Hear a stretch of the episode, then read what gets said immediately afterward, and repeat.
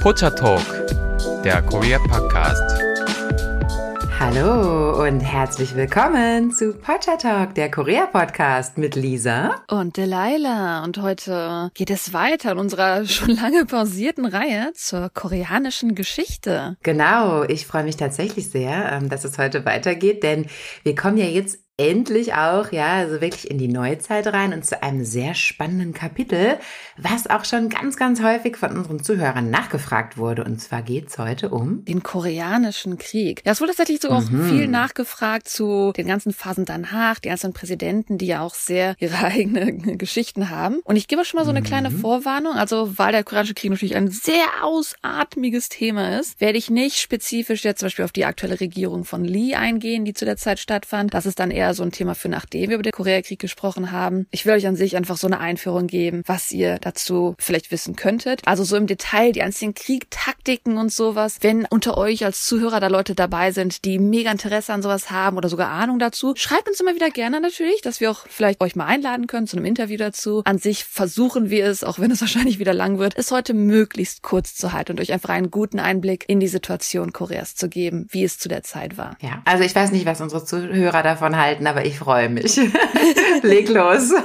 genau. Ähm, an sich erstmal, der Koreakrieg wird auch in Korea oft eher der 625-Krieg genannt, denn offiziell fing der Krieg am 25. Juni 1950 an und schon mal als kleine Vorinfo endete in Anführungszeichen offiziell am 27. Juli 1953. Natürlich, wir wollen über den Koreakrieg sprechen. Wir müssen auch so ein bisschen nochmal sagen, wo waren wir eigentlich? Das ist schon lange her, dass wir die letzte History-Folge hatten. Was ist die Vorgeschichte? Wir hatten Stimmt. geendet, als 1945 1940 die Japaner nun Korea verlassen haben, nachdem ja der Zweite Weltkrieg für die Japaner in dem Sinne verloren war. Und als natürlich dann die Japaner abgereist sind, kamen zwei neue Mächte dazu, die sich auch wieder gesagt haben, wir wollen den nächsten Konflikt möglichst gut vermeiden. Der nächste Konflikt uns allen sehr, sehr bekannt als der Kalte Krieg. Und da haben natürlich die zwei Mächte, die Sowjetunion und die Vereinigten Staaten. Das heißt, beide kamen ins Land nach Korea, denn sie hatten zwei Ideologien, die sie natürlich vertreten wollten. Und die Gegner dieser Ideologien auch möglichst weit fernhalten wollen. Denn nun hatte ja die Sowjetunion ihren Kommunismus und die USA war eher dem Kapitalismus zugewandt. Und da natürlich Korea nach dem Konflikt des Zweiten Weltkrieges eine strategische Position hatte, an sich zwischen diesen beiden Weltmachten, aber auch an sich in Ostasien, haben natürlich beide Länder, USA und die Sowjetunion gesagt, uh, dieses äh, Land, das sollten wir jetzt gut im Auge behalten und am besten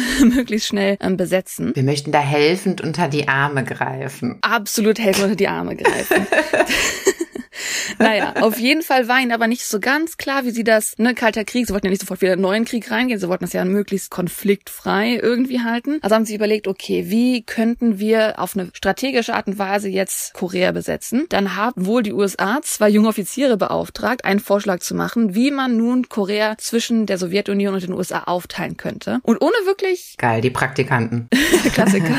ohne wirklich viel Wissen über Korea und an sich mal vielleicht Koreaner zu fragen. Man hat niemanden konsultiert, haben sie einfach eine Karte genommen und gesehen, oh, der 38. Breitengrad geht ungefähr so durch Korea, dass man es zur Hälfte aufteilen würde. Das heißt, jede Hälfte würde ungefähr gleich viel bekommen. Deswegen hat man also den 38. Breitengrad gewählt. Es gab keinen anderen Grund außer, das sieht aus, als ob man die Landmaße gleich teilen würde. Das war der einzige Grund, warum dort geteilt mm. wurde. Zur Überraschung der USA, dieser Vorschlag kam ja von den USA, hat die Sowjetunion diese Teilung sofort akzeptiert, denn die Sowjetunion hatte schon lange vorher geplant, als sie mit Japan diskutiert haben, dass sie gerne diesen Teil besetzen wollten, als es noch unter japanischer Herrschaft war. Im Endeffekt haben sie jetzt also bekommen, was sie sowieso schon die ganze Zeit haben wollten. Jetzt haben sie Korea bis zum 38. Breitengrad im Norden eingenommen im Endeffekt. Und wie ihr vielleicht jetzt noch in Erinnerung habt, Korea an sich hat ja mehrere Phasen durchgegangen. Wir hatten die drei Königreiche, wir hatten Goryeo, wir hatten Joseon. Nun hatte man eigentlich eine Zeit gehabt, wo Korea wirklich tausende Jahre, ungefähr tausend Jahre, einfach ein einheitliches Land wirklich war. Man hatte halt Joseon, man hatte Goryeo. Aber nun wurde es halt durch die Sowjetunion und die USA wieder auseinandergerissen. Und diese Auseinanderriss, diese Spaltung sollte nur fünf Jahre dauern, bis dann halt Korea ihren Staaten zurückgegeben werden sollte und dass dann die Koreaner entscheiden konnten, wie sie zusammenkommen. Die Koreaner hingegen fanden das natürlich alles andere als großartig und haben sofortige Unabhängigkeit gefordert. Das wurde allerdings natürlich von beiden Seiten, von der Sowjetunion und von den USA ignoriert. Stattdessen hat nur die Sowjetunion und die USA haben sich meistens getroffen, um zu diskutieren, wie denn Korea am besten vereint werden sollte. Und die meisten Leute haben sich Vorschläge gemacht, Sowjetunion hat Vorschläge gemacht, USA Startvorschläge gemacht und sie konnten sich natürlich nicht einigen, weil beide verschiedene politische Ideologien hatten. Und so kam es dann dazu, dass die USA gesagt hat, okay, hey, hallo, Vereinte Nation, ihr seid eine Gruppe von Ländern, wie wäre es, wenn ihr uns einen Vorschlag macht, wie man diesen Konflikt jetzt lösen könnte. Daraufhin hat dann die Vereinten Nationen gesagt, hey, ihr beide Seiten, USA und Sowjetunion, zieht euch zurück und dann wird Korea freie Wahlen halten, um zu entscheiden, wie sie zusammenkommen wollen. Das ähm, fanden natürlich fanden beide Seiten nicht als einen großartigen Vorschlag. Tatsächlich die Sowjetunion hat diesen Vorschlag dann auch boykottiert mit dem Argument, dass die UN nicht versichern könnte, dass man faire Wahlen haben könnte. Mhm. Ja, im Endeffekt, also die Sowjetunion hat natürlich gesagt so, ah, dann wird die USA sich da reinschleichen und wird dann wahrscheinlich einen Kapitalisten in die Wahl reinschleichen, dass der gewählt wird, sowas in die Richtung. Ne? Die wollten sagen, ach, ihr werdet nicht sicherstellen können, dass die Wahlen fair sind. Das ist, die beiden Großmächte wollten natürlich das letzte Wort haben im Endeffekt. Mhm. Okay. Und so kam es dazu, wie ihr vielleicht wisst, dass bevor der Koreakrieg ausgebrochen ist, dass beide Seiten, also die Sowjetunion in was heute Nordkorea ist und die ähm, USA in was heute Südkorea ist, erstmal so eine eigene Regierung etabliert haben, die erstmal, bis man entscheiden konnte, wie es weitergehen soll, die Herrschaft in ihrem Gebiet bestimmen sollte. Was ich immer sehr interessant finde, wenn man über den Koreakrieg spricht, vielleicht ist es auch einfach, weil wir natürlich aus einer sehr europäisch-zentrischen Bildung kommen, wenn man über den Koreakrieg spricht, wird sehr wenig selbst über Korea gesprochen, sondern wie wir es bisher jetzt gerade auch hatten, ne, es geht um Sowjetunion und USA, es wird eher sehr viel über die Großmächte gesprochen, die beteiligt waren und was ihre mhm. Absichten waren. Stimmt. Das heißt jetzt als Beispiel natürlich, ne, wir hatten die US-Beteiligung, was auch interessant ist, also vor 1941 hatten die USA überhaupt keine vitalen Interessen an Korea überhaupt und was das Schicksal von Korea sein sollte. Aber natürlich, als dann die Verschlechterung der sowjetisch-amerikanischen Beziehungen stattfand, wegen dem Zweiten Weltkrieg in Europa, ne, mit der Trennung von Deutschland auch zum Beispiel, hat dann die USA gemerkt, uh, vielleicht sollten wir auf der anderen Seite, wo das passiert, auch mal gucken, dass wir da ne, durch den Kalten Krieg auch noch die Kontrolle übernehmen lassen. Und das heißt, ab da war USA überhaupt erst interessiert daran, in Korea aktiv zu werden. Mhm. Andererseits natürlich die Beteiligung der Sowjetunion, aber auch China später, war natürlich dann auf der anderen Seite auch ideologisch getrieben, weil man natürlich die politischen Interessen hatte. Dass man natürlich bei dem Kommunismus bleiben wollte, die kommunistische Partei unterstützen wollte und natürlich die Feinde möglichst weit fernhalten wollte.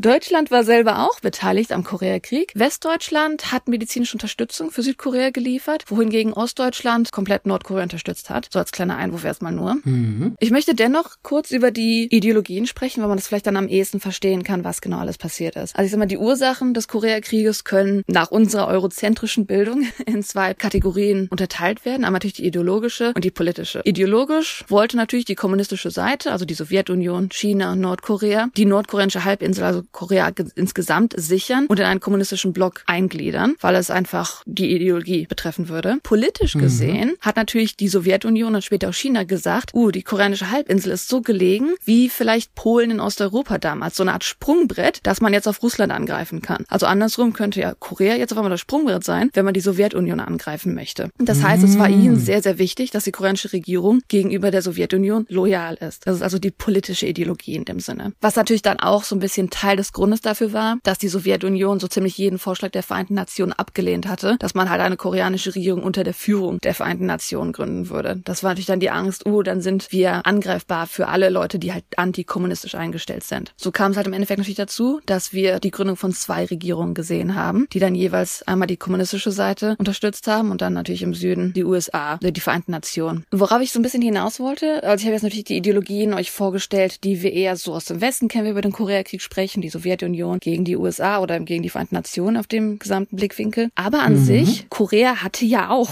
logischerweise Beteiligung am Krieg und sie war natürlich auch sehr stark auf eine gewisse Art und Weise involviert. Nordkorea selber möchte ich gerne erstmal drauf eingehen. Ganz zum Anfang, nachdem natürlich jetzt nach Japan Korea erstmal in dem Sinne in Anführungszeichen frei war. Und zwar 1946 wurde im Norden durch die Sowjetunion unter der Führung von Kim Il-sung eine provisorische Regierung geschaffen. Natürlich also provisorisch, weil erstmal eine vorläufig war, wie wird Korea wieder vereint oder wie wird das das an mhm. sich unter den Großmächten aufgeteilt. Kim Il-sung, den ihr vielleicht als den Gründer von Nordkorea kennt und den Großvater vom jetzigen Präsidenten in Korea. Kennt und liebt. Ja.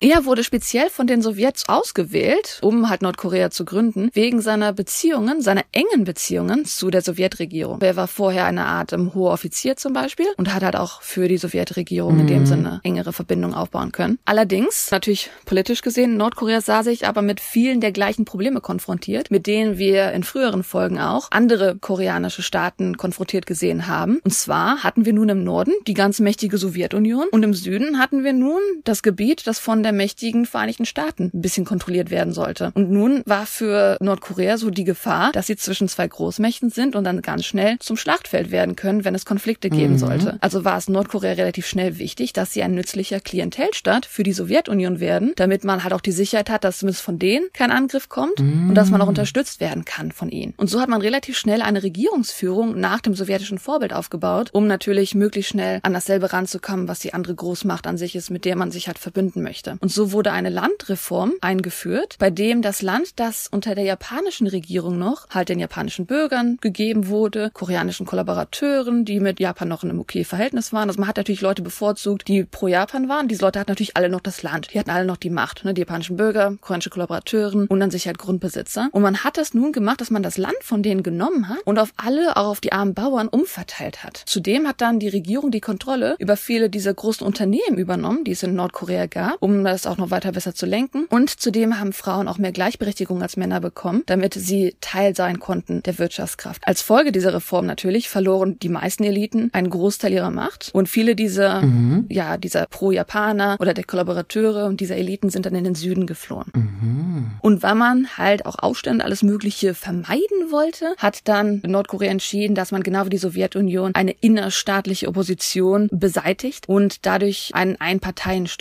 errichtet. Das heißt, wir haben jetzt ah. im Endeffekt also nur noch ne, die Einpartei, die alles beherrscht. Also die Regierung ist die einzige politische Partei, die existiert, die Arbeiterpartei Koreas. So fing das an. Mhm. Im Laufe der Zeit wurde halt Kim zum absoluten Herrscher der Nation. Und damit man Aufstandsbewegungen vom Volk verhindert, ist es dann so weitergegangen, dass man um ihn und seine Dynastie so einen Personenkult gebildet hat. Ihr habt vielleicht schon davon gehört, was es alles für Legenden gibt, dass der Berg aufgebrochen ist oder die Sonne. es gibt da irgendwie verschiedene Legenden, wie er geboren wurde, wie er als Gott War das nicht Himmel so? Hm, wer weiß. Auf jeden Fall diese ganze Legenden um ihn als Persönlichkeit, die Gründung Nordkoreas, wie sie denn laut Wahrheit der Nordkorea war und so. Darauf möchte ich in Detail in einer eigenen Folge drauf eingehen. Dazu haben wir in dieser Folge keine Zeit. Ich hoffe, ihr habt da Verständnis für.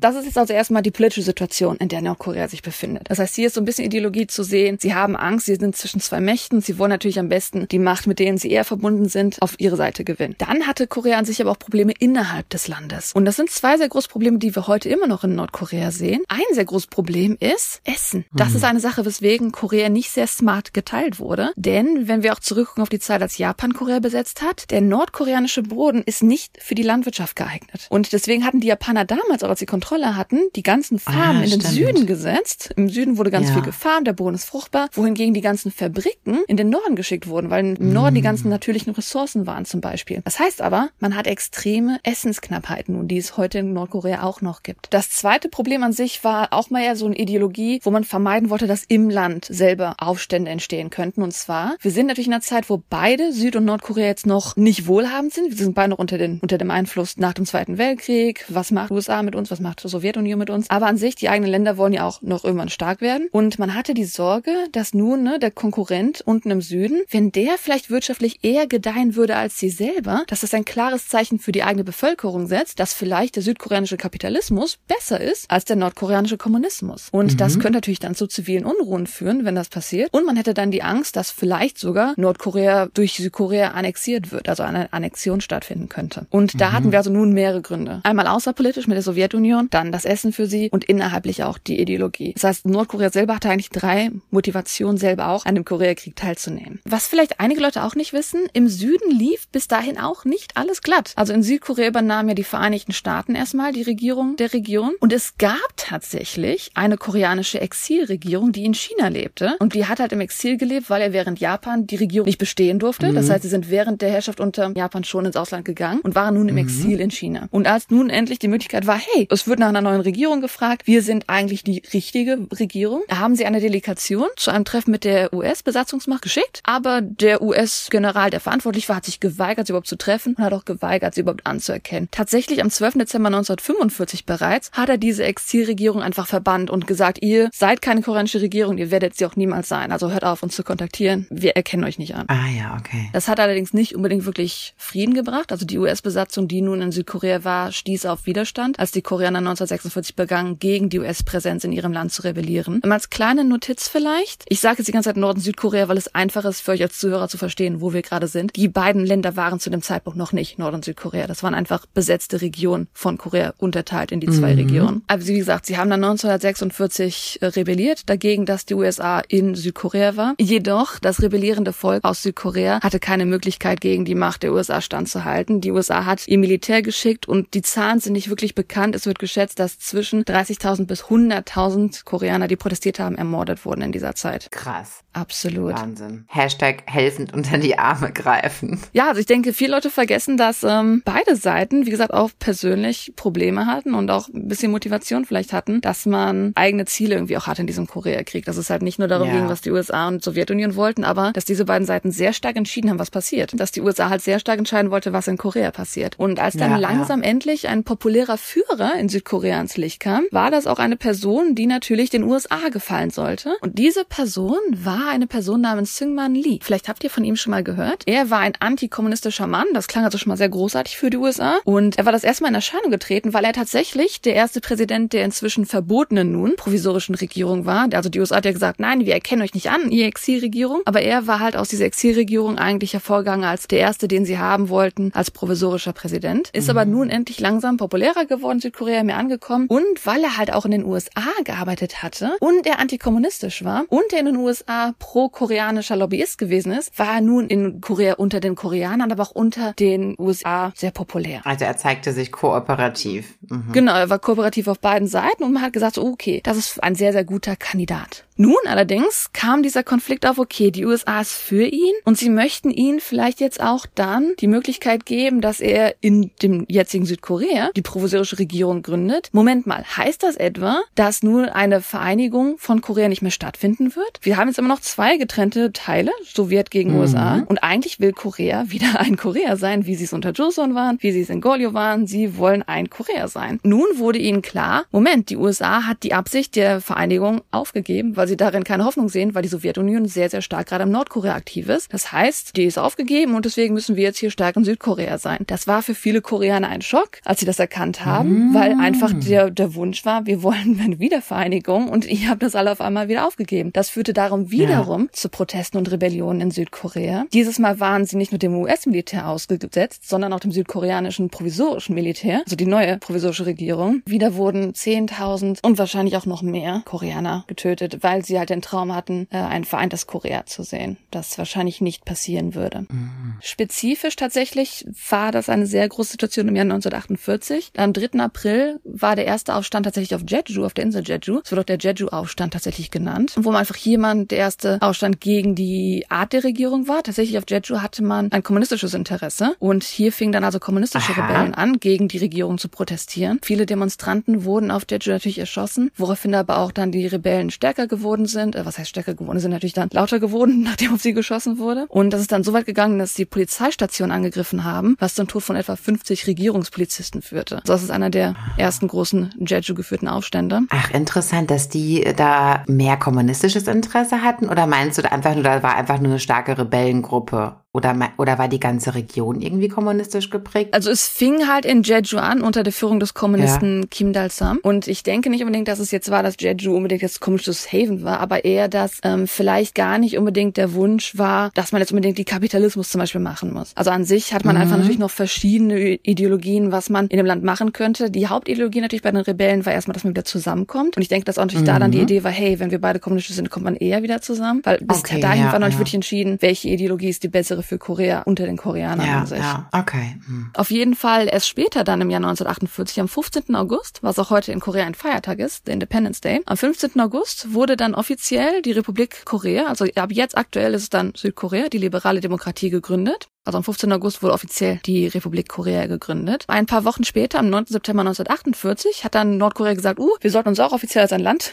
deklarieren und haben sich dann die Demokratische Volksrepublik Korea genannt. So the Democratic People Republic of Korea. Das heißt, in diesem Jahr, innerhalb von zwei Monaten, haben wir nun offiziell die zwei Länder Nord- und Südkorea. Wie gesagt, ich werde nicht ganz auf die Herrschaft von Syngman Lee eingehen. Allerdings, wir sehen ja schon, es gab Aufstände, es war Unsicherheiten, wie die Regierung genau aussehen soll. An sich muss man sagen, dass der Anfang von Südkorea auch noch nicht so eine ganz, wie wir es jetzt vermuten würden, demokratische Regierung war. Er wurde zwar gewählt, aber die Herrschaft war halt ein bisschen, werdet ihr in zukünftigen Folgen sehen, wie genau die Herrschaft und die Politik von ihm aussah. Unter dem Regime von Syngman Lee in den Jahren 1948 bis 1954 wird gesagt, dass er außerhalb des Koreakrieges verantwortlich für mindestens 200.000 Tote durch politischen Mord mhm. und Massaker war. Mhm. Und etwa halt diese 30.000 darunter von ihnen aufgrund der Unterdrückung der Jeju-Rebellion, die ich ja gerade vom 3. April angesprochen hatte. Mhm. Also an ja. sich die Rebellion im eigenen Land waren nicht wenig und leider auch sehr gewaltvoll. Wie gesagt, im Detail werden wir dann in der nächsten Folge darauf eingehen, was Syngman Lee und seine Regierung, wie das alles genau aussah. Das sind also jetzt die zwei, also ich mal die zwei Positionen der Länder. Nordkorea, viele politische Ideologien, Essensnot. Südkorea hatte eigentlich den Wunsch auf Vereinigung, war ein bisschen enttäuscht, dass man nicht genau wusste, was die USA von ihnen will, was da jetzt aufgebaut wird, was die Vereinten Nationen vielleicht von ihnen wollen, weil ähm, sie halt einfach die Vereinigung wollten und die Unabhängigkeit. Nun hatte man bis 1950 gesehen, die ganzen Aufstände, die jetzt im Süden stattgefunden haben, wo auch sehr, sehr viel Gewalt dabei war, hatte das halt natürlich Kim Il-sung beobachtet und gesagt, also der nordkoreanische Führer hat das beobachtet und gesagt, uh, wenn wir eine Wiedervereinigung haben wollen, dann ist es eigentlich notwendig, dass wir einen Krieg unter sowjetischer Schirmherrschaft führen. Denn die Gewalt, mhm. die wir in Südkorea sehen, können wir nur beantworten mit unterstützter Gewalt aus unseren Partnern. Mhm. Und hier muss man sagen, dass Nordkorea, also wie gesagt, beide Länder hatten ja Unterstützung in dem Sinne, einerseits von der Sowjetunion im Norden und dann im Süden natürlich durch die Vereinten Nationen. Allerdings war der Norden ein bisschen mehr vorbereitet und ein bisschen mehr gewillter. Es war halt so, dass auch Nordkorea langsam auf Verbindung mit China aufgebaut hat, denn 1949 triumphierte Mao Zedongs kommunistische Partei in dem chinesischen Bürgerkrieg über die Nationalisten und unter diesem Triumph, der da stattgefunden hat, waren halt auch koreanische kommunistische Veteranen dabei, ungefähr 40.000, die nun gefeiert Ach. haben, dass Mao Zedong ja den Krieg gewonnen hat. Sie haben daran teilgenommen, sie haben dann erfolgreich gesagt, yeah, wir haben gefeiert, sind erfolgreich nach Korea zurückgekehrt und waren nun bereit, wo sie in Nordkorea waren, den Aufbau mhm. der Nation Nordkoreas noch zu unterstützen, zu stärken und wenn mhm. es nötig war, weiter zu marschieren. Das heißt, Nordkorea hatte nicht nur die Hilfe durch nun die Verbindung zu China, die Verbindung zur Sowjetunion, mhm. sondern hat auch viele motivierte koreanische kommunistische Veteranen, die natürlich ihr mhm. Land aufblühen sehen wollten. Mhm. Natürlich hat dann Nordkorea trotzdem angefragt, also von China hatte man jetzt die Veteranen, die runtergekommen sind und Stalin angeblich hat anfangs gezögert, dass Nordkorea einfach sofort Südkorea angreifen sollte, hat sich aber bereit erklärt dazu, das Vaterland wieder zu vereinen. Also er wurde zitiert im Sinne, dass er gesagt hat, ich bin bereit, Korea zu helfen, ihr Vaterland wieder zu vereinen und hat sich dann mhm. der Strategie von Kim zugeschrieben. Mhm. Uneigennützig.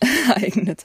Ja, es ist halt natürlich diese Sprungbrett-Situation gewesen. Aber im Endeffekt ja, mit voller Unterstützung nun von der Sowjetunion und der Kommunistischen Partei Chinas griff Kim nun Südkorea mit Streitkräften an, die besser bewaffnet, ausgerüstet und vorbereitet waren als ihre eigentlichen, wie soll man sagen, Brüder und Schwestern in Südkorea. Mhm. Der Koreakrieg begann somit mit einem Überraschungsangriff, also auch eigentlich Aha. eine sehr gemeine Art und Weise, mit einem Überraschungsangriff am 25. Juni 1950. Wir sind nun beim Anfang des Koreakrieges angekommen. Es war also ein Überraschungsangriff. In den frühen Morgenstunden auch noch vom 25. Juni schlugen die Nordkoreaner hinter einem donnernden Artilleriefeuer über den 38. Breitengrad zu. Sie mhm. hatten wohl eine Hauptoffensive, die sie durchgeführt haben am Imjin-Fluss in Richtung Seoul. Und dann hatten sie eine, einen zweiten Korb, der entlang einer anderen Achse angegriffen hat, entlang der Ostküstenstraße entlang. Es war natürlich als Überraschungsangriff sehr erfolgreich, weil sie besser bewaffnet waren, einfach auch Leute erwischt haben, die überhaupt gar nicht vorbereitet waren auf diese Situation. Klar, ja. Das heißt, sie sind relativ schnell und erfolgreich in Richtung Seoul marschiert. Sie sind am 28. Juni bereits, ein paar Tage später, in Seoul einmarschiert am Nachmittag. Seoul, Seoul war damals schon als Hauptstadt eingesetzt, ne, für den südlichen Part, ne? Genau, also zu der Zeit war Seoul bereits als Hauptstadt eingesetzt für den südkoreanischen Part in dem Sinne. Nun ist halt Nordkorea am 28. Juni am Nachmittag dort einmarschiert und natürlich gehofft relativ schnell schnell die I-Regierung zum, ja, zum Rückzug zu bringen und dass dann vielleicht der Zerfall der südkoreanischen Armee relativ schnell passieren könnte. Das hat ein bisschen gedauert. Sie haben sich natürlich trotzdem gut schlagen wollen und haben wohl eine Art Verteidigungslinie südlich des Han-Flusses aufgebaut. Das heißt, man sah sich also entgegen mhm. diesem großen Fluss, der durch Seoul geht, dass man da gegenüber dann erstmal so zwei Fronten hatte. Also sie haben sich versucht, sehr, sehr gut zu halten, lange zu halten. Dennoch war es leider leider nicht erfolgreich. Bis zum 6. Juli hatte es dann Nordkorea geschafft, dass sie weiter runtergekommen sind, bis über Suwon hinaus. Suwon ist ungefähr eine halbe Stunde runter von Seoul, mhm. wenn man den Zug nehmen würde. Also ist auch schon eine richtige Strecke. Also sie sind über Suwon hinausgekommen bis zum 6. 6. Juli. Am 20. Juli sind sie bis nach Daejeon vorgeschritten. Am 20. August hatten sie es bis Pohang geschafft und schlossen sich langsam am Busan an. Also wer sich jetzt eine Karte ansieht Wahnsinn. und guckt einfach die auf die Daten und wie weit sie gezogen sind. Und tatsächlich, dieser 20. August, wo sie es bis nach Pohang geschafft haben, es war wirklich eher so, nicht wie dieser gerade Strich der 38. Linie, sondern die sind wirklich wie so ein Kreis langsam, der kleiner am Busan wird, vorausgegangen. Also sie haben relativ schnell viel Grenze eingenommen. Bis zum 15. September dann sind sie im Endeffekt an Busan rangekommen. Und hier fing dann diese Schlacht um den Busan-Perimeter an. Also, wer sich mal diese, diese Kriegskarte auch vielleicht von Korea ansieht, sieht genau, dass wo heute Busan ist, das war einfach nur noch so ein kleiner Kreisbereich, um den dann drumherum gekämpft wurde, dass man halt ähm, gegen Nordkorea sich verteidigt. Man hat gesehen, dass wirklich kaum noch irgendwas an Land für Südkorea war, wo sie Wahnsinn. sich überhaupt verteidigen konnten. Ja. Im Endeffekt hatten sie also bis zum 15. September es geschafft, ja, fast ganz Südkorea zu erobern. Die Hauptstadt Seoul haben sie erobert. Mit Ausnahme von Busan war alles in Südkorea eigentlich eingenommen. Und das war natürlich jetzt ein sehr, sehr großes Problem für die Mächte, die nicht Interesse daran hatten, dass die Sowjetunion mehr Kraft bekommt. Das heißt also, wir hatten die Vereinten Staaten, die dann gesagt haben, uh, das könnte ein großes Problem werden, wenn nun der Kommunismus Korea gewinnt. Zu der Zeit hatten wir Präsident Truman. Ihm war das natürlich sehr, sehr wichtig, dass man die amerikanische Ideologie unterstützt und dass man dafür sorgt, dass Korea nicht fallen kann, nicht fallen wird, weil natürlich die USA jetzt nicht einfach, wie ich sagen, ich weiß nicht genau, wie die Gesetze der Zeit waren, die USA konnte nicht einfach sagen, wir gehen jetzt in den Krieg, sondern sie mussten erstmal eine Resolution durch den Sicherheitsrat mhm. der Vereinten Nationen bekommen, also dass die denen so, zusagen, okay. was sie alles tun dürfen im Endeffekt. Ja, ja. Die Sowjetunion, die natürlich auch Teil der Vereinten Nationen in dem Sinne war, hat ihr Vetorecht nicht benutzt. Sie haben den Rat boykottiert, weil sie das neue kommunistische China nicht akzeptieren wollten. Denn zu der Zeit war China halt nicht im den Sitz der Vereinten Nationen. Aha. Die Vereinten Nationen haben dann einen Appell gestartet an Nordkorea, dass sie die Truppen abziehen lassen sollen. Der wurde natürlich von Nordkorea ignoriert, weil sowieso auch die Sowjetunion sich ja geweigert hat, dem Rat zuzuhören. Und infolgedessen, weil halt dann dieser Appell ignoriert wurde, hat die UN-Armee gesagt, okay, jetzt haben wir das Recht, eine internationale Streitmacht, ah, bestehend aus okay. 16 Nationen, zu sammeln, Ja. denen nun erlaubt würde, nach Südkorea zu gehen und Südkorea zu verteidigen. Und diese Streitmacht, wo viele, größtenteils viele Amerikaner dabei waren, waren deshalb unter dem Kommando von einem amerikanischen General, MacArthur. Das heißt, die wurden jetzt Aha. offiziell nach Südkorea geschickt und landeten Anfang Juli in Südkorea, wurden jedoch auch relativ schnell, wie wir gesehen haben, also sie landeten schon in Südkorea in der Zeit, wo noch Korea runtergedrückt hat, runter nach Busan. Das heißt, zwischen dem, wo sie bei Suwon waren, bis daher, wo sie nach Daejeon gekommen sind, in diesen Situationen, ist dann Amerika nach Südkorea gekommen und sie wurden allerdings halt auch noch von den nordkoreanischen Streitkräften noch sehr weit zurückgedrängt, weil einfach die Streitkräfte von der Sowjetunion noch immer stärker vorbereitet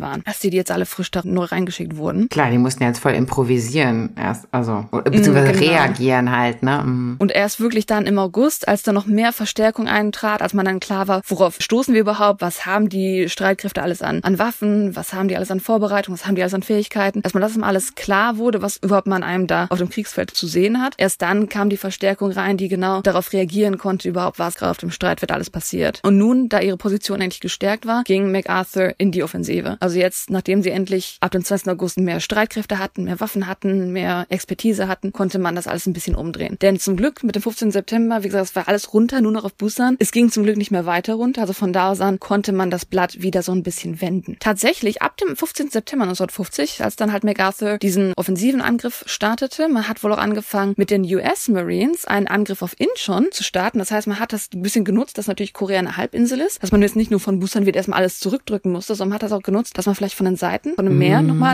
an Korea rankam. Und Incheon Ja. ist relativ nah oben an der 38. Breite. Das heißt, es war eine relativ gute Position, dass man wieder zurück an die originalen Grenzen konnte. Und tatsächlich hatten sie es geschafft, dadurch, dass sie diesen Angriff gestartet haben und natürlich durch andere Taktiken, dass nun die nordkoreanischen Truppen wieder zurückgebracht wurden, dass ein Rückzug stattgefunden hat über den 38. Breitengrad, dass sie wieder zurückgedrängt wurden und nun langsam Seoul auch wieder Teil Südkoreas wurde zu Ende September. Das ist ja wirklich krass, ne? Also, dass man das Blatt nochmal so wenden kann. Absolut. Also im Endeffekt, nachdem die Kräfte eingetreten sind, ungefähr einen Monat später, wurde das Blatt komplett gewendet. Also man hat es wirklich geschafft, dass Wahnsinn. Korea, dass Seoul wieder gewonnen wurde und nun diese Originalgrenze wieder hergestellt wurde. Die Grenze ist Mhm. nicht ganz original. Die Grenze tatsächlich jetzt war wieder eher, wie wir sie heute kennen aus Nord- und Südkorea. Es war eher eine ungerade Mhm. Grenze. Ich sag mal, viele Leute denken ja bei diesem 38. Breitengrad diese gerade Grenze, was auch damals der Fall war vor dem Mhm. Krieg. Aber diese Konflikte haben natürlich dann zu ungleichen Grenzen geführt. Okay. Nun war die Situation gekommen, dass der General aus den USA vielleicht ein bisschen zu sehr seiner Ideologie gefolgt hat, denn der General MacArthur hatte dann gesagt, uh, wir sollten über die ursprüngliche Idee hinausgehen, dass wir nur die Eindämmung haben und weitergehen. Wir sollten unsere Grenzen nun erweitern, wo wir nun das Recht haben, wo wir angegriffen wurden. Ah, wenn man schon mal dabei ist. genau, wenn man schon mal dabei ist. Äh, Präsident Truman war ein bisschen besorgt, dem zuzustimmen, weil natürlich dadurch eine ja, starke Reaktion aus China kommen könnte oder von der Sowjetunion, mhm. stimmte dem allerdings dennoch zu und so kam es dazu, dass bereits am 7. Oktober, nachdem jetzt kurz erst Südkorea wieder zurückgewonnen wurde, am 7. Oktober marschierten dann die UN-Truppen in Nordkorea ein. Mhm. Am 12. Oktober bereits, also nur ein paar Tage später, hatten sie dann die nordkoreanische Hauptstadt Pyongyang eingenommen. Sie sind dann noch weitergegangen, ein bisschen bis zum Fluss Yalu und Yalu selber ist tatsächlich der Fluss, der die Grenze zum kommunistischen China bildet. Das heißt, hier haben sie so ein bisschen mit Feuer gespielt, dass sie relativ weit schon vorausgedrückt sind, dass sie wirklich jetzt Nordkorea eigentlich einnehmen wollen. Ach, mein Gott, das ist sehr spannend. Ja, okay.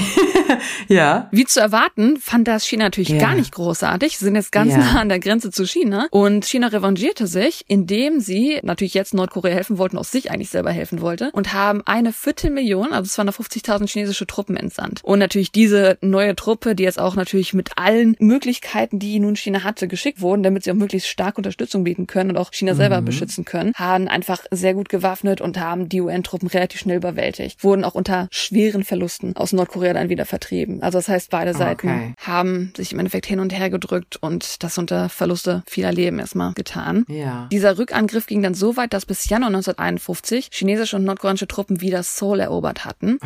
Das ging dann Gott. dazu, dass General MacArthur vielleicht äh, ein bisschen nicht genau wusste, wie es weitergehen sollte und er hat dann vorgeschlagen an Präsident Truman, dass er eine Atombombe auf China einsetzen wollte. Das fand Truman absolut grauenvoller Idee, nachdem wir gesehen haben, was in Japan passiert ist. Mhm. Und deswegen wurde MacArthur wegen Ungehorsams entlassen. Ach krass. Okay. Genau. Also wie gesagt, ich gehe jetzt erstmal so ein paar durch die großen Informationen durch. Es gab natürlich einzelne mhm. kleine Angriffe. Es war aber eher so dieses Linienfeuer aufeinander. Deswegen gehe ich jetzt erstmal auf die großen Details ein. Im Juni 1951 wurden weitere UN-Truppen nach Korea entsandt, damit man endlich schließlich Nordkorea wieder aus Seoul austreiben konnte und wieder den 38. Breitengrad herstellen konnte. Also man wollte wirklich stabilisieren, dass man nicht mehr dieses Hin und Her hat, dass man nicht mehr Nordkorea in Südkorea reinläuft und dass man nun wieder den 38. Breitengrad stabilisiert. Und im Endeffekt ab dem Juni 1951 hatten wir somit eine Art Patt Situation. Ähm, ich muss mhm. gestehen, ich musste das Wort Putt nachgucken. Ich kenne das englische Wort Stalemate nur. Englisch, ich finde das Wort Stalemate irgendwie anders übersetzt. Und zwar Stalemate ist die Situation, wo es eigentlich in einem Krieg unmöglich ist, dass die eine Party oder die andere es schafft, voranzustreiten. Und anscheinend mhm. gibt es mhm. das Wort Putt im Schach auch. Das ist nicht mehr in der Lage, einen Zug zu machen, ohne seinen König ins Schach zu bringen. Also man ist wirklich in einer okay, Situation, ah, ja. mhm. wo man eigentlich nur noch aufeinander schießen kann, weil wenn einer einen Schritt macht nach vorne, dann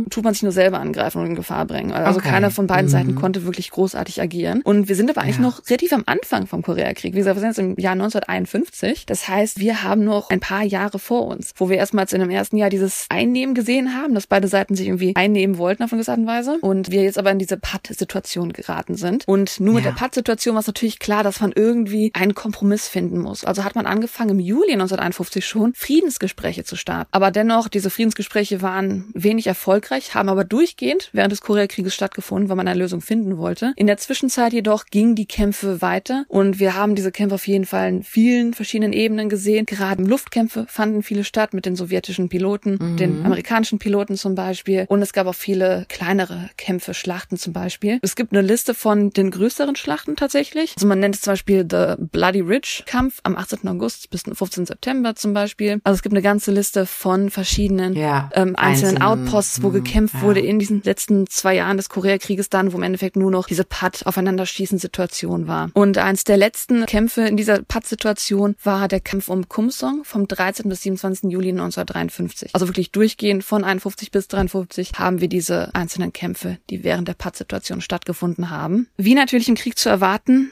haben wir einige problematische Dinge, die passiert sind. Natürlich haben wir problematische Dinge mit Kriegsgefangenen. In den einzelnen Ländern selber gab es Guerillakriege, dann der Luftkrieg an sich zwischen den beiden Nationen. Mhm. Und es führt dazu, dass wir manchmal das Thema von Kriegsverbrechen natürlich ansprechen müssen. Mhm. Denn die zahlreichen Toten, die wir im Koreakrieg sehen, fielen nicht immer regulären Kriegshandlungen zum Opfer. Beide Seiten haben tatsächlich Kriegsverbrechen begangen. Die Südkoreaner zum Beispiel haben einen ziemlich rücksichtslosen Kampf gegen alles geführt, was in irgendeiner Form Verbindung zum Kommunismus hatte. Das heißt, wie gesagt, wir hatten ja am Anfang erwähnt den Aufstand aus Jeju, der ja kommunistisch geprägt war, dass da mhm. wirklich rückstandslos draufgeschossen wurde, dass da viele Menschen ihr Leben mhm. verloren haben. Und das ging weiter so, dass während des Koreakrieges, wenn man Verbindung zu Kommunismus gesehen hat oder auch Familien von Leuten, die Verbindung zu Kommunismus hatten, dass diese Menschen einfach öffentlich hingerichtet wurden. Dass ganz klar gezeigt wurde, mhm. ihr gehört nicht zu dem, was wir jetzt gerade wollen. Wir wollen ein vereintes Korea und dieses kommunistische Unterstützung kommt von China und das ist eigentlich unser Gegner, mit dem wir jetzt nichts zu tun haben wollen. Das heißt, Südkorea hat sehr stark gegen kommunistische Gruppen gehandelt. Hingegen natürlich, also das sind beide sein. Das war jetzt ein Beispiel von, was in Südkorea passiert ist. Natürlich die nordkoreanischen mhm. Streitkräfte haben das natürlich genauso gehandhabt. Nicht, dass jetzt die Kommunisten angegriffen hätten, sondern dass sie einfach, wenn sie ähm, Flüchtlinge zum Beispiel gesehen haben oder wenn sie Regimegegner gesehen haben, dass sie vielerorts eine sehr extreme Politik der verbrannten Erde geführt haben. Also sie haben wirklich einfach alles niedergebrannt. Alles, was irgendwie mhm. nicht mit ihren Ideologien zusammenpasste, wurde einfach restlos zerstört. Mhm. Was eine relativ interessante Information ist, die wir zu diesen ganzen Massenhinrichtungen sehen, dass vielleicht gerade die Menschen in Südkorea, man muss sich so fragen, warum unbedingt haben dann während des Koreakrieges Südkoreaner den Weg zum Kommunismus gefunden. Und tatsächlich durch während des Koreakrieges waren beide Seiten in extremer Essensnot und in anderen Situationen, wo sie einfach an Sachen gemangelt haben, weil man natürlich mit im Krieg mhm. ist, man einfach nichts hat, das kennen wir aus Kriegsgeschichten in dem Sinne. Und dass einfach viele Menschen dann vielleicht sogar den Weg zum Kommunismus gefunden haben, weil es auf eine gewisse Art und Weise eine Unterstützung gab, dass man Nahrungsmittel bekam und an Sachen rankam durch ja die Leute, die vielleicht diese Ideologie unterstützen wollten. Das heißt, viele mhm. der Leute, die eigentlich aus Zwangsnot Teil vom Kommunismus wurden, dass die halt auch natürlich Opfer des Krieges wurden. Ja klar, du bleibst ja nicht, bleibst ja nicht einfach immer stark in deiner Meinung. Du musst ja auch irgendwie an deinen eigenen Vorteil dann denken in dem Falle. Äh, mhm. Beziehungsweise was dann zum Nachteil wurde, weil du dann ja als Kommunismus-Sympathisant gegelten mhm. hast, ja. Eines der ersten Kriegsverbrechen, das dokumentiert vor dem Koreakrieg, war relativ früh, als noch nur einige Soldaten der US-Armee in Südkorea waren. Und zwar als dann am 26. Mhm. Juli natürlich langsam, das war das erste Mal, dass die Nordkoreaner langsam runtergingen, also langsam rein einmarschiert sind. Und sie aber schon natürlich Seoul gewonnen hatten. Das heißt, sie sind weiter runtermarschiert. Und die US-Armee war also in Erwartung, dass nun jetzt irgendwann die nordkoreanische Armee einmarschiert. Und also haben sie auf diese nordkoreanische Armee gewartet. Und bevor jedoch die nordkoreanische Armee angekommen ist, kamen ihnen Flüchtlinge entgegen, die natürlich geflohen sind vor den Kommunisten, die ja sie angreifen würden. Aber weil die US-Armee erwartete, dass unter den Flüchtlingen wahrscheinlich auch so Gorilla-Krieger dabei, also so Straßenkrieger, ah, ja, ne, solche Sachen dabei sind, hatte man erwartet, also sie hatten erwartet, dass unter Flüchtlingen welche dabei sind. Also haben sie einfach drauf losgeschossen auf die Flüchtlinge und haben dabei anscheinend um die 400 Zivilisten ermordet. Also das ist eines der ersten festgeschriebenen Kriegsverbrechen, die in dem Koreakrieg stattgefunden haben. Mhm. Darüber hinaus die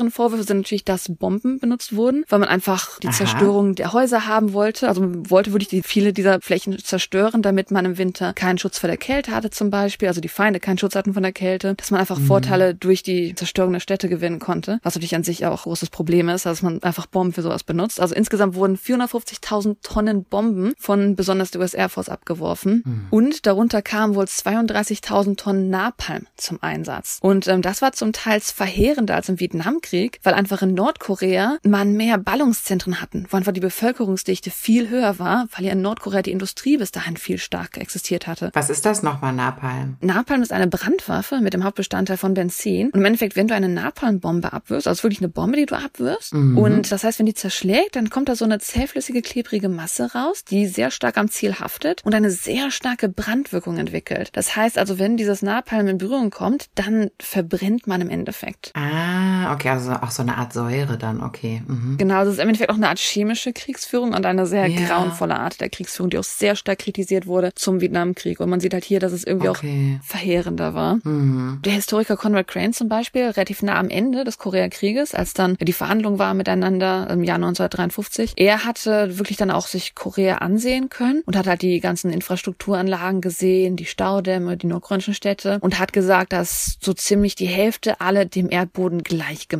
wurden. Also es ist ja wirklich mhm. kaum mehr irgendwas bestehend. Und ein anderer General aus USA, William Dean, der hatte schon im Juli 1950 an der Schlacht um Daejeon einige Informationen sammeln können aus Nordkorea und wie die Konflikte waren. Und er erinnerte sich daran, dass so ziemlich, was er gehört hatte von Kriegsgefangenen, dass die so ziemlich die meisten nordkoreanischen Städte und Dörfer später einfach nur noch als Ruinen oder verschneite leere Flächen bekannt waren und dass fast jeder ungefähr mindestens einen Angehörigen im Bombenkrieg verloren hatte. Also so Berichte von mmh, Kriegsgefangenen später. Ja. Einer der größten Vorwürfe tatsächlich kam dann erst viele, viele Jahre später, weil es sehr, sehr lange verneint wurde. Und zwar gab es Behauptungen, dass das US-Militär im Koreakrieg, also im gesamten Koreakrieg, biologische Waffen eingesetzt habe. Mhm. Das wurde besonders behauptet von China, von der Sowjetunion, von Nordkorea. Das wurde das erste Mal 1951 gesagt. Und während halt natürlich dann Nachforschungen passiert sind und auch viele amerikanische Generale und Außenminister das verneint haben, dass das passiert ist, sind bis heute die Gelehrten sich nicht klar, was eine Behauptung Meinung Wahrheit ist und was nicht. Also tatsächlich die Meinung ist bis heute noch gespalten, inwiefern wirklich biologische Waffen im Koreakrieg benutzt wurden. Mhm. Also wir sind jetzt erstmal natürlich mal, was noch während des Koreakrieges passiert ist. Also wir haben jetzt mhm. zusammengefasst, es fing 1950 an, 1951, also in dem ersten Jahr an sich gab es erstmal, dass man runtermarschiert ist bis nach Busan, dann wurde man wieder zurück an die 38 Grenze, dann wurde nach Nordkorea mhm. marschiert, dann kam China dazu, jetzt sind wir wieder 38 Grenze und jetzt haben wir dieses Stillstand-Ding, dass einfach aufeinander geschossen wird, dass man mhm. Friedensgespräche hat, man schießt aufeinander, man hat Friedensgespräche. Man hat das Gefühl, dass jetzt erstmal zwei Jahre irgendwie alles so steht, man trotzdem diese ganzen Kriegsverbrechen sieht. Mhm. Nun ist es dazu gekommen, dass man natürlich endlich irgendwie diesen Krieg beenden will. Und also kommen wir nun zum Waffenstillstandsabkommen. General ja. Dwight D. Eisenhower wurde 1953 Präsident der Vereinigten Staaten und hat gesagt, dass er endlich diesen Krieg beenden möchte. Man fing jetzt nun langsam an, ab dem 25. Mai, den Waffenstillstand, die Unterzeichnungen zu planen, dass man endlich ein Ende finden Aha. konnte offiziell. In diesem Jahr jedoch noch, am 19. Juni, hatte Syngman Lee immer noch ein paar Veranlassungen gemacht, die eher dann den Krieg weiterführen sollten. Also hat eine Reaktion erlaubt mit der Militärpolizei, dass sie da was machen sollen und daraufhin hat dann die chinesische Regierung auch wieder wütend reagiert und wollte wieder angreifen. Das heißt, man hatte dieses so ein bisschen der Konflikt ah. untereinander noch, weswegen die Amerikaner so ein bisschen wütend waren auf den I, dass er gesagt hat, ach, wir wollen jetzt eigentlich, dass der Krieg vorbeigeht, bitte auf, da solche Sachen zu unterstützen. Also hat man versucht, einen Kompromiss natürlich auch mit ihm zu finden, mhm. dass man alle Voraussetzungen für einen Waffenstillstand erfüllen kann. Angeblich hatte er dann, also Syngman Lee, am 9. Juli dann diesem Waffenstillstand zugestimmt, akzeptiert, aber hat den Vertrag nie unterschrieben. Tatsächlich unterschrieben mhm. Haben den Vertrag des Waffenstillstandes am 27. Juli Mark W. Clark für die United Nations, Peng Dui für die Chinesen und Kim für die Nordkoreaner. Das heißt, wir haben eine Unterschrift von den Vereinten Nationen, von China und von Nordkorea und Südkorea hat den Vertrag nie unterschrieben. Aber man ist sich trotzdem sicher, dass die zugestimmt haben oder ist das auch so eine strittige Frage, ob die überhaupt jemals zugestimmt haben? Also sie sollen zugestimmt haben, aber es gibt da keinen mhm. Beweis des Unterzeichnens. Okay, okay. Und am selben Tag, also mehr oder weniger, sollen wohl die Schüsse an der Grenze aufgehört haben. Und okay. man hat offiziell die DMZ, die Demilitarized Zone, also die freie mhm. Militärzone akzeptiert. Ja, im Endeffekt hat es also zwei Jahre gedauert, dass man Kompromisse gesucht hat, dass man miteinander sprechen konnte, bis nun der Waffenstillstand erstmal gefunden wurde. Zum Ende des Krieges, wenn wir auf die Zahlen gucken, also der bewaffnete Konflikt in Korea begann 1950, dauerte drei Jahre und forderte das Leben von Millionen koreanischer Soldaten und Zivilisten auf beiden Seiten. Hunderttausende mhm. chinesische Soldaten und mehr als 36.000 US-Soldaten. Wie viele Menschen genau im Koreakrieg starben, ist auch heute noch unklar. Schätzungsweise 46.000 südkoreanische Soldaten waren getötet worden. Im Norden waren die Verluste noch höher, wo schätzungsweise 215.000 nordkoreanische und 400.000 chinesische Soldaten starben. Mhm. Aber die überwiegende Mehrheit der Toten, bis zu 70 Prozent der Gesamtzahl, waren Zivilisten. Wir haben ja gesehen, insgesamt wird geschätzt, dass es Millionen sind. Da können wir schon sehen, dass das eine sehr große Anzahl von unschuldigen Menschen gewesen sind, die gestorben sind. Es wird angenommen, dass bis zu vier Millionen Zivilisten getötet wurden. Und insbesondere Nordkorea wurde durch Bombenangriffe und chemische Waffen dem Erdboden gleichgemacht, weswegen da viele Erklärungen der Ziviltode herkommen können. Schrecklich. Weißt du was, die, die das veranlassen, ja, die sollte man da mal hinschicken. Oder die, die, die Staatsoberhäupter, die das gerne machen möchten, die sollen mm. mal alle zusammen in so einen Boxring gehen und sollen das dann austragen. Und dann sollen sie ihre Leute damit in Ruhe lassen. Mhm. Jetzt stellen wir vor, jetzt hätten die auch noch wirklich eine Atombombe gedroppt oder so. Das ist einfach Ach, furchtbar, furchtbar. Uh, Für nix ja. und wieder nix. Sorry. Hinzu kommt auch, dass einfach eine gewisse Zahl nicht ganz bekannt ist. Wir sprechen auch von Kriegsgefangenen während dieses Krieges. Einige gab es. Und etwa 80.000 südkoreanische Truppen wurden bei Kriegsende in Nordkorea festgenommen. Mhm. Natürlich auf einiges jetzt da freigelassen wurde, rückgeschickt wurde, Zwangsarbeiter etc. Es ist nicht ganz genau bekannt, wo alle diese einzelnen Personen geblieben sind. Also der Verbleib der meisten mhm. Kriegsgefangenen, auch deren Überreste, wird bis heute wahrscheinlich nicht bekannt sein. Ach. Aktuell wohl auch bleiben noch 7.500 US-Soldaten vermisst aufgrund von den Kriegsgefangenen-Situationen. Mhm. Ja, ja. Ja, also insgesamt sind wir in einer Millionenzahl, was das wirklich alles angeht. Dann habe ich jetzt als letztes Kapitel Ende Fragezeichen. Wenn man das wirklich zurückgeht, wie gesagt, wir sprechen beim Koreakrieg einfach so oft über die großen Mächte. Und wenn man drüber nachdenkt, das Ende des Zweiten Weltkriegs führte ja zum Kalten Krieg. Und eigentlich mhm. war Koreas Schicksal einfach nur, weil sie mitten zwischen den zwei Fäusten der USA und der Sowjetunion mhm. standen. Das heißt, der Koreakrieg mhm. war wirklich einfach nur eine schlechte Position des Landes zwischen zwei sehr starken Mächten. Ja. Am Ende jetzt, am 27. Juli, haben wir dann auch wieder die großen Mächte, die Vereinten Nationen und China, den Waffenstillstand entschieden. Dieser Waffenstillstand beendete die Kämpfe in Korea Nordkorea. Aber wie schon erwähnt, Südkorea lehnte jedoch die fortgesetzte Teilung Koreas ab und stimmte dem Waffenstillstand nicht zu und unterzeichnete keinen formellen Friedensvertrag. Weswegen, obwohl die Kämpfe endeten, der Koreakrieg technisch bis heute gesehen nie geendet hat. Weswegen Korea Okay, als Beispiel also, heute ja. noch die Militärpflicht hat. Mhm. Also haben sie doch nicht zugestimmt. Genau, da haben wir ja gerade, haben wir ja gerade drüber spekuliert, ob die trotzdem zugestimmt haben oder ob das eben immer noch so ein kritisches Thema ist. Aber dann haben sie ja nicht so Siehst du mal, wir haben ja gerade zugestimmt. Spekuliert, weil ich denke, den Waffenstillstand wollten sie auch, da haben sie zugestimmt. Also in dem Sinne hat Okay, Lee ja mhm, keinen weiteren verstehe. gegen den Norden gestartet, aber er wollte halt Okay, nicht da ist der Unterschied. die ja. anderen Voraussetzungen, die in dem Waffenstillstand standen. Also diese Art, ne, die Teilung, die jetzt Mm. vorgeschrieben war und wie das weitergehen sollte, da hat er halt nicht zugestimmt. Und deswegen ist der Okay. Krieg halt offiziell auch nicht vorbei gewesen. Hm. Wo wir wieder bei der Militärpflicht sind. Liebe Zuhörer, falls euch das nochmal interessiert, da haben wir ja auch eine Episode drüber gemacht, warum die Militärpflicht ja immer noch besteht, warum sie auch wichtig ist und warum sie auch sehr, sehr ernst genommen wird von südkoreanischen Staatsbürgern, inklusive Idols. Tatsächlich gab es natürlich weiterhin Verhandlungen noch zwischen den beiden Ländern. Allerdings gab es einfach kein weiteres Abkommen mehr. Und im Endeffekt wurde dann de facto die Grenze gestärkt, die zwischen Nordkorea und Südkorea bis heute jetzt existiert, die akzeptiert wird. Ja. Vor dem Koreakrieg war es wirklich eine strikte gerade Linie, wo einfach nur in der Mitte Mhm. geteilt wurde. Wer sich jetzt das Mhm. ansieht, es ist immer noch am 38. Grad wirklich orientiert, aber diese Grenze ist Mhm. eher so ein bisschen geschwungen, wie halt damals dann die Konflikte entschieden haben, wie getrennt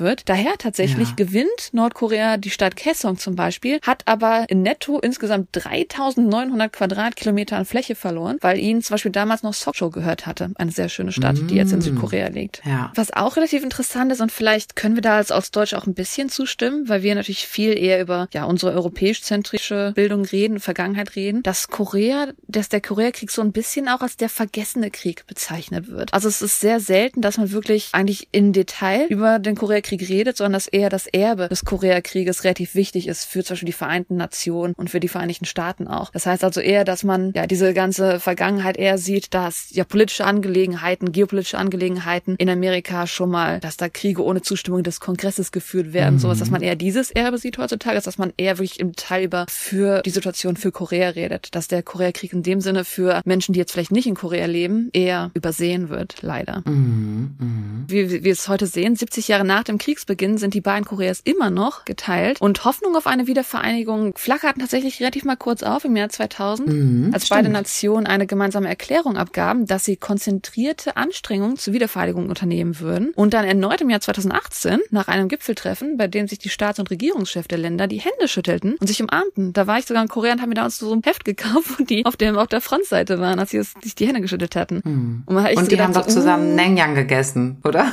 Ich habe nur das Foto gesehen, sie sind ja aufeinander bei den blauen Häusern, wo die Grenze ist. Sind sie Ja. über die Grenzen gegangen und haben auf beiden Seiten die Hände geschüttelt. Ja, und ich meine, es gab so ein Essens, so ein Essensfoto noch, so ein berühmtes. Naja, okay.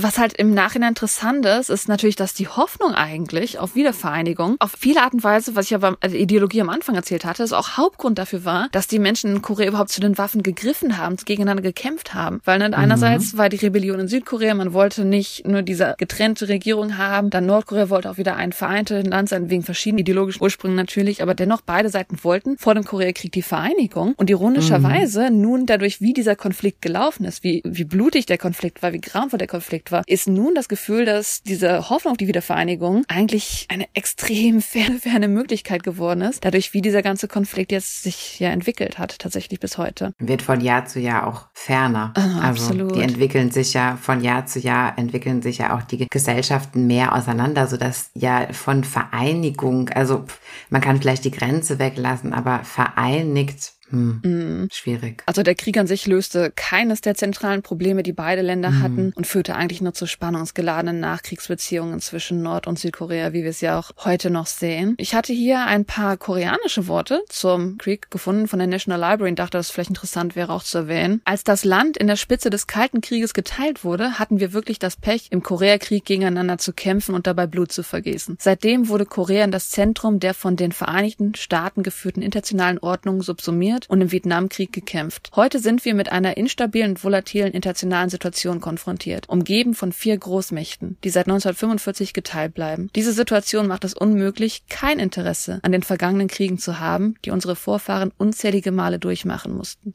Also in, in Zusammenfassung eigentlich, dass sie Mhm. sagen, wir müssen über die Kriege reden, weil wir Mhm. heute noch darunter leiden, weil wir eigentlich heute Ja. eine Lösung noch zu diesen Kriegen, zu der Situation finden müssen, was alles passiert ist. Stimmt, ja. Damit würde ich eigentlich nur noch abschließen, dass natürlich wir vertieft darüber reden werden, wie es weiterging für beide Seiten separat in den nächsten Folgen zur History von Korea. Mhm. Und natürlich beide Seiten sich anders erholt haben nach dem Krieg, weil es natürlich beides verschieden verlaufen ist. Wir haben nämlich jetzt natürlich ein Land, wie wir gerade gesprochen haben, das dem Erdboden in vielen Sachen gleich gemacht wurde. Also man hat wirklich zerstörte Städte, man hat Dutzende, Tausende, Millionen Menschen verloren. Und nun hat auch der Krieg, war verheerend, hat ein verwüstetes Land hinterlassen, hat verzweifelte Menschen hinterlassen. Und sowohl Süd- als auch Nordkorea mussten sich jetzt nun den Früchten des Krieges stellen, wenn man es so aussagen kann, und irgendwie herausfinden, wie sie vorwärts gehen können. Und sie haben natürlich anders darauf reagiert. Und sie hatten trotzdem noch natürlich die Auswirkungen des weltweiten Kalten Krieges vor sich. Und deswegen ist es interessant zu sehen, wie es natürlich von jetzt an weitergeht, wie sich die Länder weiterentwickelt haben. Das ist der Abschluss des Koreakrieges. Mhm. Ja, super. Vielen Dank für diese Zusammenfassung. Ich habe auch total viel dazugelernt heute. Und ja, genau, jetzt können wir auch nachfolgende Ereignisse besser nachvollziehen. Ja,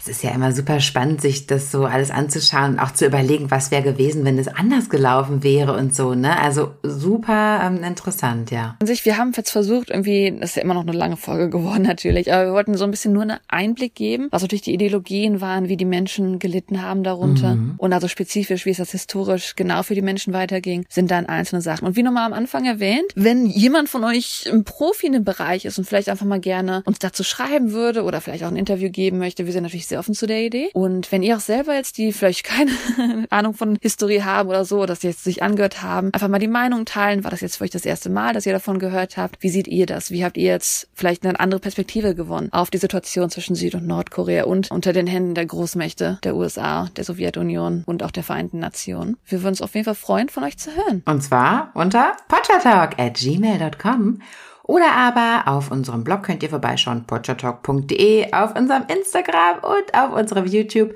könnt ihr auch sehr gerne vorbeischauen. Yay. Dann würde ich sagen, die Folge ist lang genug. Ich wünsche euch einen wunderschönen Morgen, einen wunderschönen Tag, einen wunderschönen Abend. Tschüssi! Tschüss, Anjong!